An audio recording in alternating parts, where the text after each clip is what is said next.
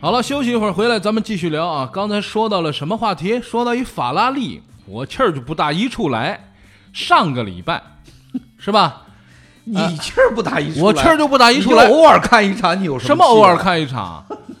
我有好几场，就说哎，啊等等等哎，等，你算法拉利车迷吗？我我我又要站到斌哥这 边。啊，怎么了？你是偶尔看那么一两场，啊，哎他是每一站都看。对啊， 他每年都看每一 站。我这不是，啊他看了多少年了？我可以不看不？啊我可不可以不看？啊对你还能选择我不看？可以不看吧？对你我让他忽悠了。哎。哎他说这礼哎哎拜哎勒克莱尔对啊，你有的选择啊，他有吗？他没得选嘛啊，他那谁叫你干这活儿来着嘛？那就说忽悠我看一场，我那天看了，我说勒克莱，哎呦，哎，看来勒克莱有戏哎真的有戏 啊，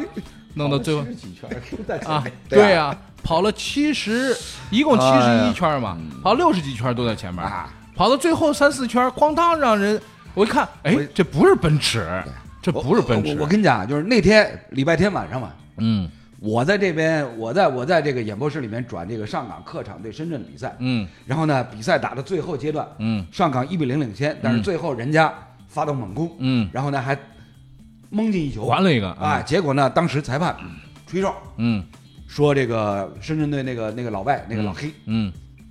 冲上守门在先，嗯硬生生把进不球算吹判无效。嗯，结果比赛结束以后呢，我从演播室里面出来，我满以为外边儿我们的肯定编辑啊、说导播啊啊都在谈论这个，哎呦，啊这这个哨儿裁判怎么样有问题啊咦，结果出来一看，没人聊怎么回事儿所有人都在聊法拉利， 哎。就是都都想看法拉利对啊夺一冠。对呀、就是你当至少时当时九我九轮儿你夺对对一冠，夺一对不冠，对对对你想当时，当时我演播室出来，我跟刘烨两个人呃莫名其妙什么情况？啊我们俩很失落，你知道吗？没人聊你们的事 啊儿。没人聊我们的事儿。嗯然后，然后一看啊，什么法拉利要夺冠？谁谁？谁？一看小乐是吧？小乐，小乐认识的， 然后然后跟着一块儿看啊吧。看到最后，哎呀，就完了， 人家这莫名其妙杀出一红牛，，确实，法拉利因为这场确实机会挺好，嗯那个赛道挺适合他们的，对啊，而且他们呢是已经小心了再小心。嗯从最后的战术上来看呢，他们没犯太多的问题。嗯，但是其实你一定要说他们有问题的话，那么当然瓦特尔那一次进站什么乱七八糟那个换轮胎换那个轮胎啊换了六秒多，对，啊人家只有两秒两对啊点几秒，对他们这个换了六点那后轮一秒，那边那个后不轮是没他装是上因为什么呢？嗯瓦特尔是紧跟着博塔斯进站，嗯，来不所以及，他说当时无线电嗯通讯没有这个发生问题，嗯车队不知道瓦特尔说自己要跟着博塔斯进站，嗯所以这个轮胎准备乱七八糟一定是沟通完当了。中的问题嘛那。么这个都表示什么呢？在整个的这场战役当中，法拉利是紧盯奔驰，这是 OK 的，没有问题，因为是奔驰是他们原来最强的对手。嗯那么在这种情况之下，回过头来你看这个结果，为什么被维斯塔潘最后超掉？嗯维斯塔潘天神一般的存在，这没有问题。嗯但是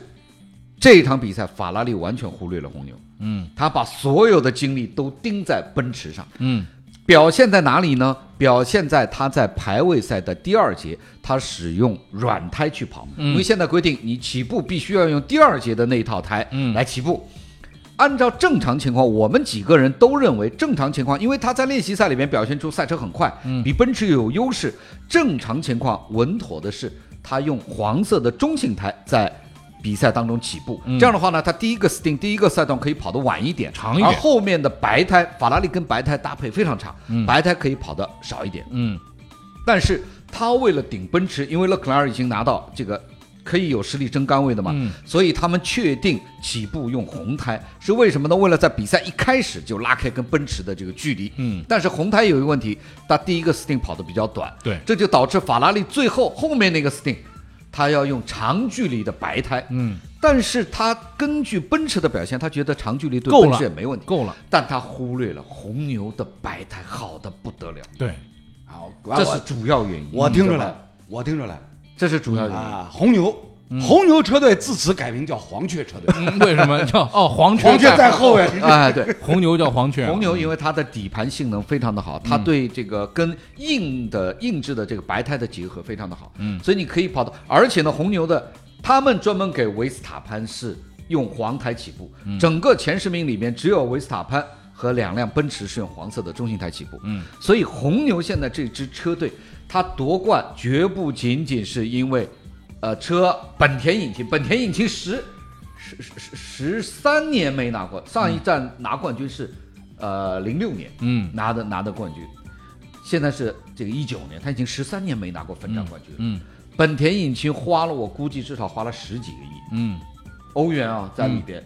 才拿到第一站。这一。站冠军，所以这一站不仅仅是本田引擎表现不错，但更重要的是，红牛从赛前他就做好了各种预案，选择了最佳的轮胎的搭配。他对自己的车很了解，嗯对轮胎非常的了解，嗯，而且他知道你们都你不们会关心我，对，嗯非常重要。红牛现在是我认为它从车队的这个内部的运作来讲是最好的一支车队。嗯你不要看他很难拿到冠军，只跑了几站他也只拿一个，嗯但是那是在跟奔驰车相比啊。但是从团队的运作来讲，红牛表现绝对一流。那有没有可能说从这一站开始红牛崛起？没没没没有没有可能嗯这个跟这个赛道的特性有有有关系。对到这是其一个他的快速复杂一些快的速赛道呃，到其他的复杂的一些的这个综合性一些的赛道，奔驰的优势就会很大。嗯，而这个红牛的这个底盘跟就没有那么大的优势。得了我们所以呢，法拉利的问题就是在于他现在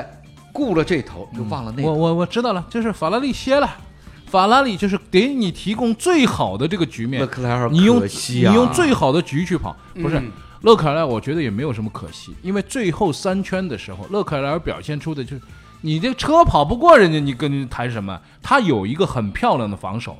但是这个防守，我就当时在想说。这样防要防三圈，能防得住后边这人吗？这个人可是着急了，连自己人都撞啊！嗯，他会跟你来这个，然后就直接就就就就超了，然后超完之后还把人顶出去了，所以我觉得法拉利本赛季就歇了啊，呃也不一定，还是到蒙扎啦，到 SPA 啦这些高速赛道，也许还可以打一拉倒打。吧。这个就这个高速赛道已经跑成这样，我已经不抱希望了哎，哎来来来来嗯啊！这就是你的问题了。怎么了既然都差成这样，啊？那么接下来嗯，就要触底反基本上就是弹触。底反弹。你拉倒不是吧，这个法拉利自己都已经放弃这个赛 季了，不对是啊触底反弹，他已你拉经倒准备要触底研反发明年的这个触东底西了。反弹三千点的事儿你忘了？触底反弹这个跟身心有点差不多这东西没没有对，对，就是没有没有最差，只啊有更差的。没有只有最差，没不有更是，差现在他们的问题是团队绝对有问题，嗯，领导各个层级都有问题。你想换一胎，还有什么无线？这么关键的时候，什么无线电你看发生问题？不是我有一次简直有一次奔驰换胎，嗯就人家表演给你看，两辆车我同时进来嗯换胎是什么样子人，家当场决定啊，对吧人家而且是当场决定，当场拿下。对这个套路清楚的啊嗯不这个得两了。点几秒咣当放一个，两点几秒咣当放一个，关很键干净。关键是没有找找咱们兵哥去， 哎，兵哥去怎么样？兵哥一去主持大局哎，啊啊！嗯这个这个不是法拉利就彻底就退出了。 就彻底退出。我也觉得要彻底退，找兵哥去了，估计是现在有 F 也 F 八了吧？啊，不是 F 一了。行了，还是说说女足吧。上来之后，咱们说了要说说这个女足的这比赛，总结一下。女足呢，咱们已经出局了，咱们中国队呢已经达到恢复了。呃，然后呢，恢复之后呢，其实我觉得应该是鲜花掌声，因为打西班牙那场实在是打得非常非常好，非常经典的一场防守大战。而我们也必须重，呃就是呃正视自己的这个地位。我们现在就是这么一支队。然后回来之后各种道歉，我就看完之后我就有点愣，为什么各种道歉呢？就是咱们的球队打不过人家，打不过人家不是说呃你所以我跟你说，中国足球就是一帮有这个啊就一一坨什么的。啊啊，这什么事儿就是合理的事情，在这里生存不了，对，出来的都是不合理的事儿。嗯，什么把那个那个那那个上港那个这这什么又去给恒大，尔克森埃尔克森又去给恒大，让恒大继续保持一个什么准国家队的这种什么、什么体系？你说你怎么能想象得到？嗯，上到三皇五帝，嗯，下到这个地老天荒，谁能想得到中国足球还有这个路子？嗯，使了洪荒之力， 就是啊使反嗯了。使反 了，把最重要的球员去交给一个竞争主要的争冠对手。对啊，哎呀，所以这个足球这事儿就别提了，男足这样，女足也好不了。哎，不不不，女足要提，我跟你讲，好啊，女足一定要提。嗯为什么呢？本届女足世界杯，嗯，让我很惊讶，嗯，惊讶什么？欧洲各队嗯，崛起就了是，就是德国以外的其迅他速欧洲各迅队速崛起他们的崛起速度远远超出我们的想象。这这个我觉得嗯那其实我仔细研究了一下，就不需要不需要做太深入的这个了解。嗯，你仔细那去研究一下本届女足世界杯各支球队的参赛球员的名单，嗯因为名单后边都有各自所属的俱乐部的名称。嗯你会很惊讶的发现，英格兰队、荷兰队嗯是吧？包括其他像像什么甚甚至西班牙队啊是吧？这些女足国家队他们的队员都是来自于本国国内那些成熟的对我们都男足俱乐都部，叫得出名儿的那些俱乐对部，嗯像像像那个你说这个英格兰队这边有有阿森纳俱乐部的，嗯有曼城，有嗯曼联俱乐部的，嗯，对是吧？这其实是什么？就是在过去的十几年的时间里面，欧足联给各国这个联赛委员会各家俱乐部下了个死命令：死命令，嗯你们的男足俱乐部必须必须要要有配备一支女足球队。对嗯所以就在本届女足世界杯开幕之前，嗯大概是五月二十几号，嗯我我印象当中，我就具体我得去查一下了。嗯西班牙媒体有一条新闻，嗯皇家马德里俱乐部收购了马德里周边一个一支小的女足俱乐部嗯嗯，收购啊，嗯对，直接就是他直接就收购嘛，就不用重建，对就买一个，对啊，这这大部分都是这样，其实这方便嘛，也也不太贵，这大部分都是这样。价钱才多少？嗯，四十万欧。 对啊，四十万哦，那对就我跟不要啊对对钱对差不多对，嗯但是它必须有了，嗯嗯必须要建立起来。最关键是什么？最关键是在于，就是你像皇马、像巴萨、像马德里竞技、像尤文、像 AC 米兰、像拜仁、这些男足的大俱乐部、嗯豪门俱乐部，嗯现在有了女足的球队以后，嗯他们立马就可以把非常成熟运营的男足的很多的训练的手段啊、方法呀、运营的思路、啊，包括教练呀啊，包括教练，包括引援，嗯全都用到女足这支队上。对，很简单，那他的这个，那他的进步直速接度就得进入多快啊？对呀，直接就进入体系。你对看，你像现在法国的这个国家队，嗯西班牙的国家队的这个踢法，跟他们的是男足味对道啊非常一样。西班牙跟简直就是一巴萨，嗯西班牙女足就是一巴萨，怎啊么就这届就这么届西班牙女足啊就是一半儿巴萨，对一半儿是马竞。对，就是这么就是这么弄的。所以你想啊，嗯欧洲现在有一百六十多万注册的女嗯足注册球，球员对嗯，一百六十多万六十多万啊！嗯，这不吓死人吗？这个咱们有一所以千所以我跟咱们你有讲一千六有没有？嗯嗯所以，所以我跟你讲，就是说啊、你刚才说到的女足的道歉啊，这什么，这个这个都是就是足球圈里异化的这种结果。嗯，反过来另外一个角度，女足你也没有什么理由说要求大家去关注你。不不，这我我我发现很多媒体，包括这这这个这个上到中央媒体或者什么媒体，都劝大家说，嗯不要只等奥运会或者世界杯才去关心铿锵玫瑰，平时大家都应该关心。嗯，我的我我这的不想法就是是你怎么关心啊？对，对对一关我心看足球就是为了好看吗？喜欢吗？对你让关我喜欢，我来关心了呀这个事儿，关是心呼吁你的听我事说儿，啊你听我说，就说关心，用呼吁来对啊呼吁大家关心这就，这完本这身本身就就是是在嘛计划经济的那哎个对对对对那个对举旧的国体制举国体制下的那我个们我那们个产物，对，很对，就这个是所以啊，那本届女足世界杯，在我看来，首先是惊讶于欧洲，嗯，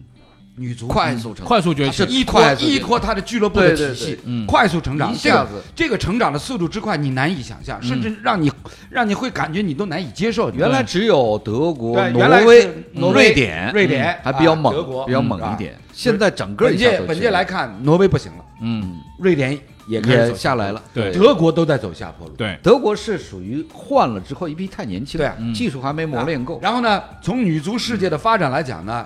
唯有美国队走的是另外一条路子。对，美国虽然也有，目前它美国国内也有女足的职业联赛，但是呢，相对规模小，嗯到现在只有九个队，嗯而且呢是在过去二十几年里面几起几伏。嗯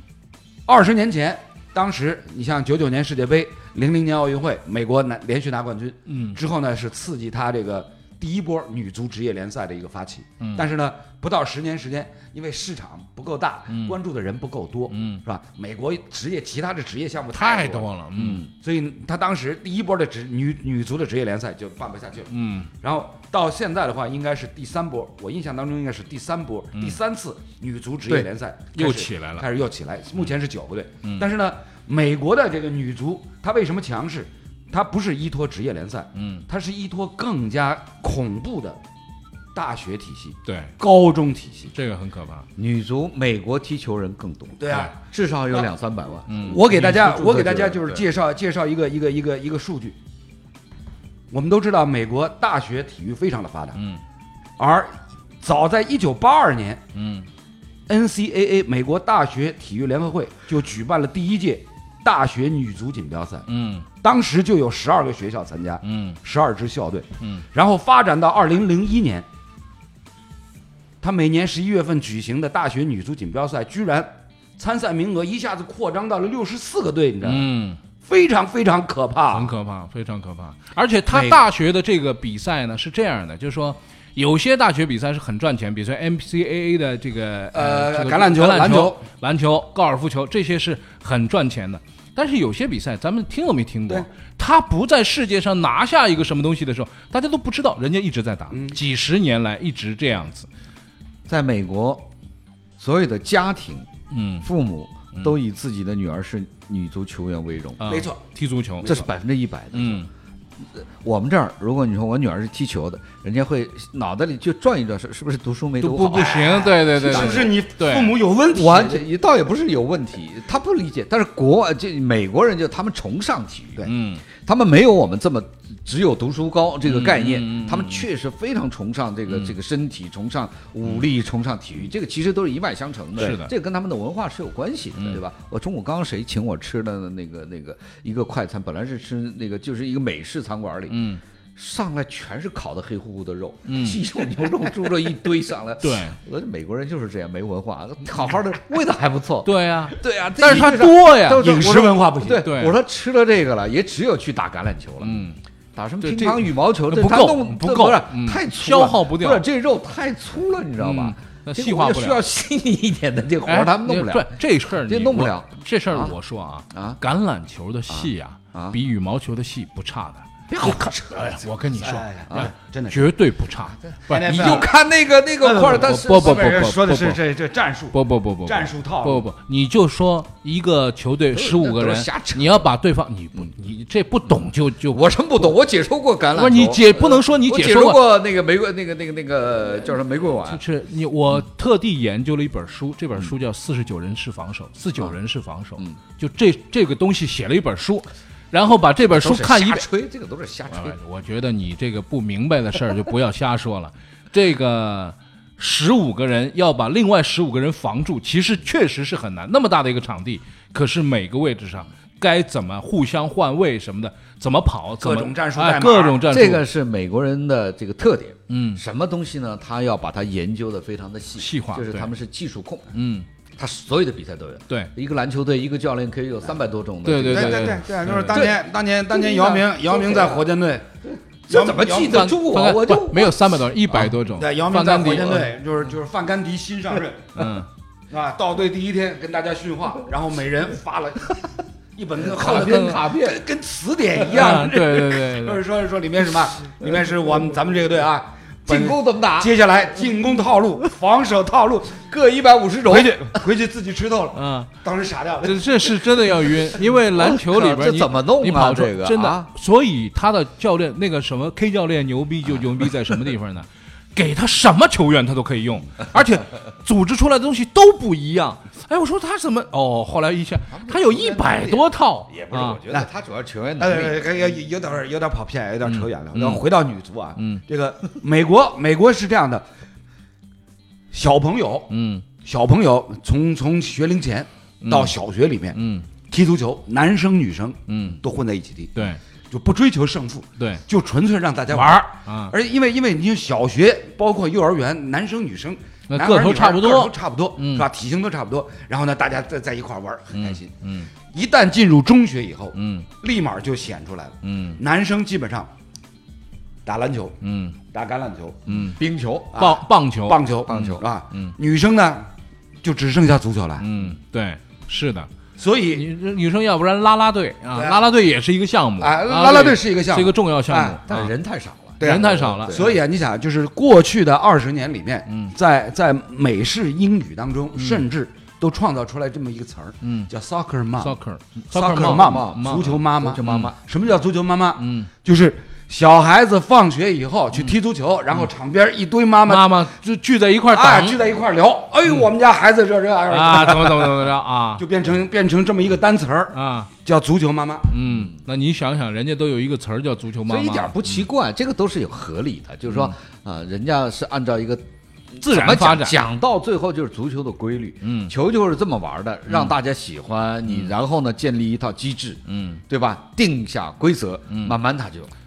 科学的机制下，它就成长起来了，对。嗯是吧？就我们从来都是拔苗助长，这棵树看今天拔一点，明天拔一呃不点。你说的这它个，不是它不是你说浇的水施肥，你说的这这个路子，拔苗助长这个事儿啊，我们完全是我觉得非常有趣的一个事情啊，就我说到我的中学时代，那个是在八十年代末九十年代初的时候，我的中学时代，我们学校有一支非常棒的球队，当时是永和足球俱乐部，就是那个生产“永”字牌皮球的那个、哎啊啊啊那啊那家公司赞助的那个俱乐部，那家俱乐部呢是一块儿招进来的，嗯然后这支俱乐部呢不停的去拿什么冠军啊，夺到什么什么，然后我们就发现一件事，在那一个阶段里面，因为现在大家都四十多岁了，坐在一块儿经常聊的时候，那一个阶段里面，除了这几位嗯在俱乐部里边踢得好的球员以外，其他同学都不会踢球，为什么呢？因为你是足球队的呀，嗯我反正踢不过你，我嗯踢什么足球呢？我们就去打篮球去了。那么一支球队由于他的成绩好，导致了所有因为男孩子都想踢球对，但有一支足球队了，你还踢什么球？我们就没有办法参加任何训练，没有办法参加任何的有组织化的这种这种管理的比赛，然后大家球就踢得很差，于是就变成说我们的方式是先组建一支球队，然后封死所有其他人的进步的空间。而这支球队当中能不能出一个人，也许能出来，也许不能出来。后来被证明，这支球队当中没有一个球员打了职业职业比赛，那 那那那就这一批就全毁了。哎，你说的呢？你说的呢是是一个侧面，嗯其实更加重要的呢，就是对照对照美国的这个学校体育的话，嗯你就会发现，咱们这边学生念书念到一定的程度，或者念到一定的年级，嗯必然要来做一个非常痛苦的选择。嗯，对于家长来讲，就是小孩儿，你是要念书呢，还是要搞体育呢。还是要搞体育呢？嗯几乎或者搞百分其之他呢九十这是九对点立的九九九的观呃家长啊，读书都是选择读书。对，而且呢，这是一个对立的。就像我的表哥啊，我跟大家说，我的表哥是六八年的，他儿子现在考这个呃高中了，完了以后呢，终于今年夏天考进了一家以足球为这个训练目标的这样的一个一个特色特色的学校。他爸爸非常高兴，为什么呢？他爸爸从小是球迷不是不是光球迷，他从小是外国语小学、外国语中学，嗯然后外国语大学。他一直告诉我说，他个儿不高啊，他一直告诉我说，我当时是非常有机会去踢职业足球嗯的，因为我球踢得非常好，但是我让这个念书给耽误了。他的理解里面说，我让念书给耽误了我的对足球就就是。就是爸妈帮他做了这么对一对个对选择，嘛那么现在呢，我的这个儿子呢，啊，必须用足球来作嗯为第一个项目，其他的都不说。那我说念书怎么样？念书就很一般了。就说中国必须必然是足球踢得 好，然后念书就很一你般别说你表哥了，啊兄弟，我小时候下围棋了，啊！ 啊你后来呢？就是后来就是念念到念到初二初三的时候，后来围棋下不让下不那来爸妈觉得说还还是念书去吧，哎，不是围棋就不不是下了，，人家啊围棋跟围棋跟念书有什么冲突冲吗？突啊，不是不是，当然花有时候时间要花时间。嗯围棋也要花时间，对也要花父母大量觉得的说，时嗯间父母觉得说，这个小孩念小学的时候，比如像我，嗯我是开发小学，脑筋，对我是小学三年级的时候，嗯有课外这个这个兴趣兴趣活哎，动那时候班都有，我是象国际象棋，对啊，对所以所以就是啊，爸妈就觉得说，哎，这个对于开发智力，嗯，有好处，嗯然后就去了。嗯但是呢，从小学三年级，业余围棋，大概大概每周去个两次，嗯，呃，或者呢是周末多去一次，对，是吧？基本上就是这样一个节奏。嗯然后呢，啊，从小学三年级到初中二年级、三年级，嗯，到最后爸妈说算了，歇了算了，不去歇了，了啊还。是还是念书去所吧。以因为你的棋力就停止在对二年级这个程度，呃啊，对小对对就初中二年级这程度啊啊。那所以啊，就说，呃，我们的孩子现在面临的这样的一个抉择和一个选择，就注定了说我们的球不会起来的，我们的足球不可是这能样起是这来。样的啊，我觉得读书没什么问题，嗯百分之九十九都去读书也很好。嗯中国人历来认为唯有读书高嘛，嗯万般皆下品嘛，嗯是吧？对但我们虽然是搞体育的，你也别把读书跟体育完全的对立起来。嗯你不玩体育，全去读书，OK 的，嗯没有问题。嗯那么回过头来，当我们作为一个球迷，嗯作为一个体育迷，你就不要抱怨。就是你不要不因要为你不要对抱你怨不要要求中国足球什么对情况对啊对对对，没人踢男足，没人踢女足的，对对对，你对踢不吧？踢你就不要啊嗯，大家冷静一对点呃对，搞搞清楚。哎哎，骂的时候呢， 也是这个慷慨激昂呃，到老肖自己了又不要孩子不是呃去从老肖，我跟你讲，这个这个其实呢，就是咱从国人角度上来讲，很多人骂中国足球，嗯是因为他身在此山中，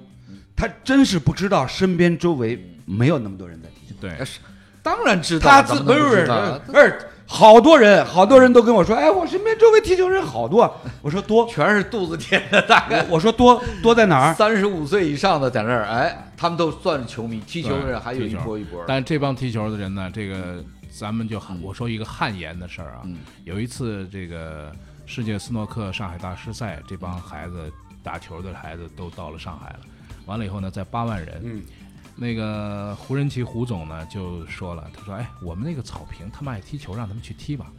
他们这辈子也没有见过这种草坪，就是嗯比赛级、专业级专业级草坪嗯，他们高兴极了，就在那儿踢球。然后我们就在旁边看，这英国人啊，随便拉出一个就哎，就是那个随舔便拉出舔一着个肚子哎那个工作人员，就是他们的那个赛会的什么赛会干事啊，什么这舔着肚子，看着五十多岁了，那种 pass，那种就是一看那个样子啊，一招一式，小时候说练对的。呀，你一看哦，人家这是踢的比我们好，这是有道理的，都踢那是的啊有这个意有意识那。是啊，你看这这 F 1车手，每到一下经常踢球的呀，对啊马萨了，舒马 啊，那个什么还那个还踢踢断踢断了胳膊呢啊，直接踢断胳膊，然后送回去了。后来第二年不让他们踢了，说所以怕哎，踢要不怎么说，都得从娃娃抓所以起所吧。以别奇怪，没什么奇怪的，对啊吧？大伙儿嗯大伙儿都呃消停点儿 啊！咱们的体育呢，现在就就是水这样，准目前就是这样的就一，这水准。对就这而且水准以咱们的教育体制这样发展下去呢，这个水准呢也不会有太什么大的变化。大的变化，我哎觉得也是。嗯然后呢，女排给大家争个光，然后乒乓球、羽毛球给大家露个脸就成了，女足也给咱们争过啊光，也争过光。争这个事儿过光争争过过光，对吧？那你后说面争，哎， 后面女是女争不子到举重对，咱们说一个女子举重，女子举重那时候出去之后说，哎，咱们上上分量，别把人吓着啊，就是减五十公斤，别减胡哎扯，哪有 那么减夸张？减五十公斤减，15公斤啊，减50公斤减五十公斤，然后就去举。减五十公斤减一个人的，你我我跟你说，我跟你说，奥运会那会儿，我记得九六年奥运会女子的哪个级别冠军我忘了，接受采接受记者采访，那记者说你现在已经是这个大满贯选手了，你拿了奥运会冠军，拿了世锦赛冠军，拿了世界杯冠军，那你下一个目标是什么？我要拿全运会冠军。 就是 很多国人都听不懂什么意思。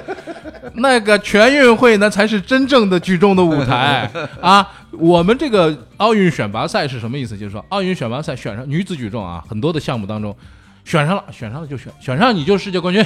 啊，选上你嗯拿啊不选到金牌，哎，不是不会的，不会不会，绝对 不会，不会没有万一。为什么？就说我们的开把重量，我们开始前几轮没有咱们的，咱们的开把重量就是就已经比他们高很多了就。是等其他选手淘汰掉，只剩两最后三个人剩一两个，嗯但现在最后今天再去看看女子举重，不是这样一个局剩一两个我面。们又中间又出了很多走捷径的事儿呀，对呀什么吃药啊，对呀、什么对呀、出了好几轮了。在是吧在世界上，我们再也不是这样一种地位。所以告诉大家说，要想一个运动发展，它只有一条自己的嗯路，你不按这条路走就是不行。所以女足的事儿啊，任重而道远行行啊，行就行就这就这，歇了，歇歇歇歇歇歇啊！接下来咱们要说一个大家喜闻乐见的事儿，说一说养生，关于生养生的这个事儿。有很多朋友说，你们三个舔脸在那儿说养生这事儿，你们聊一聊。好，我们聊一聊养生的事儿。但是呢，后边这一段我们是用沪语播出啊，好吧？用沪语聊一聊养生的事儿。好，我们歇一会儿，马上回来。